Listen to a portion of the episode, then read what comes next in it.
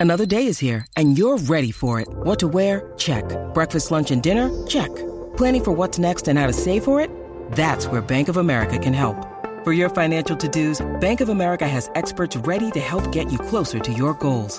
Get started at one of our local financial centers or 24-7 in our mobile banking app. Find a location near you at bankofamerica.com slash talk to us. What would you like the power to do? Mobile banking requires downloading the app and is only available for select devices. Message and data rates may apply. Bank of America and a member FDIC. Buenos días desde Nueva York, soy Víctor Abarca y estás escuchando Expreso con Víctor. En el episodio de hoy voy a hablarte del hackeo a uno de los proveedores principales de Apple y el chantaje de 50 millones de dólares al que han sido sometidos. Además, te informaré sobre el acuerdo que hay entre Sony y Disney que llevará a Spider-Man a la plataforma de streaming. Así que prepárate ese expreso que allá vamos. Hoy es un día especial. Hoy celebramos el Día de la Tierra con dos menciones muy especiales. La primera a Razer, el fabricante de ordenadores y periféricos que se ha comprometido a crear un fondo verde que consiste en 50 millones de dólares para startups con un fin sostenible. La primera startup elegida es una fábrica de papel higiénico con pulpa de bambú. Y la segunda mención especial, que ya te adelantaba ayer un poquito, es a Apple, porque se ha comprometido a que en 2030 no solo lo que es la propia empresa, Apple Inc., será o tendrá huella de carbono neutra, que eso ya lo tienen desde 2018, sino que todos sus productos lo serán, también sus partners de fabricación, distribución, en fin, toda la cadena desde que se idea un producto hasta que llega a tus manos. Incluso también están planteando que la energía que utilizamos para recargar nuestros productos se o sea, provenga de crear alternativas energéticas para reducir esta huella de carbono. No sé, me parece muy curioso cómo em, intentan avanzar hacia adelante con lo que es la búsqueda de la neutralidad de la huella de carbono. Bueno, y apenas un día después de haber celebrado la presentación de los nuevos productos, entre los que se han destacado el iPad Pro del 2021 o el nuevo iMac, Apple se encuentra la otra cara de la, de la moneda, un ataque hacker y un chantaje de 50 millones de dólares. Tal y como ha recogido medios como The Verge y Bloomberg, un grupo de hackers llamado Rebel, y a los que también se conoce como, y aquí el nombre es rarísimo, Sodino Kiwi. He tenido que leerlo varias veces, ¿vale? Y hacer varios cortes en el podcast para poder leerlo bien de una. Bueno, pues este grupo podrían haber atacado a uno de los proveedores más habituales de la compañía. Quanta, una empresa con sede en Taiwán que fabrica MacBooks y otros productos para Apple, ha sido la víctima que ha recibido esta invasión hacker. El botín que se habrían llevado estos piratas informáticos no es otro que los planos de los próximos productos de Apple. Por respeto y debido a que esta información proviene de una fuente que, busca el chantaje, eh, no voy a, sobre todo por ética, no voy a comentar qué están diciendo que tienen. Pero bueno, según recogen los medios anteriormente citados, el grupo de hackers pide a cambio de dejar de publicar las imágenes robadas hasta 50 millones de dólares. Al parecer, Revil comenzó la exposición de datos el 20 de abril con la publicación de 15 planos de un producto que saldrá este año.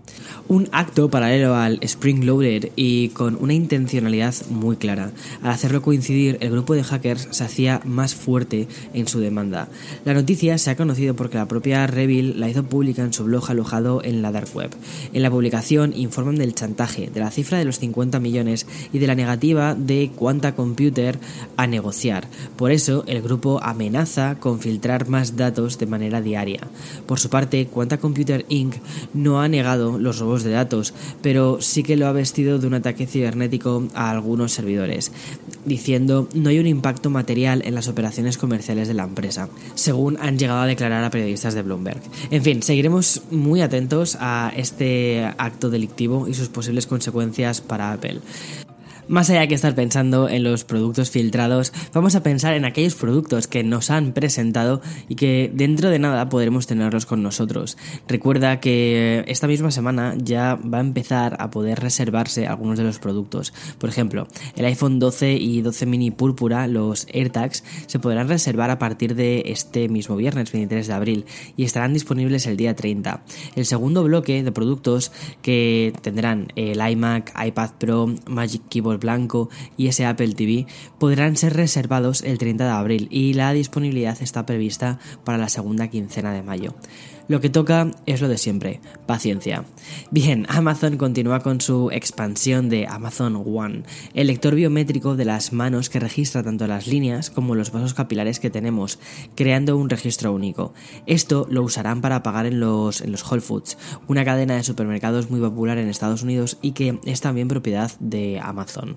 Probaron Amazon One durante un tiempo en algunas localizaciones de Amazon Go y Amazon Book que están en Seattle y quieren ampliar esto al resto de Estados Unidos. A diferencia de otros lectores biométricos como Face ID, los datos se guardarían en la nube de Amazon y no en el dispositivo en sí.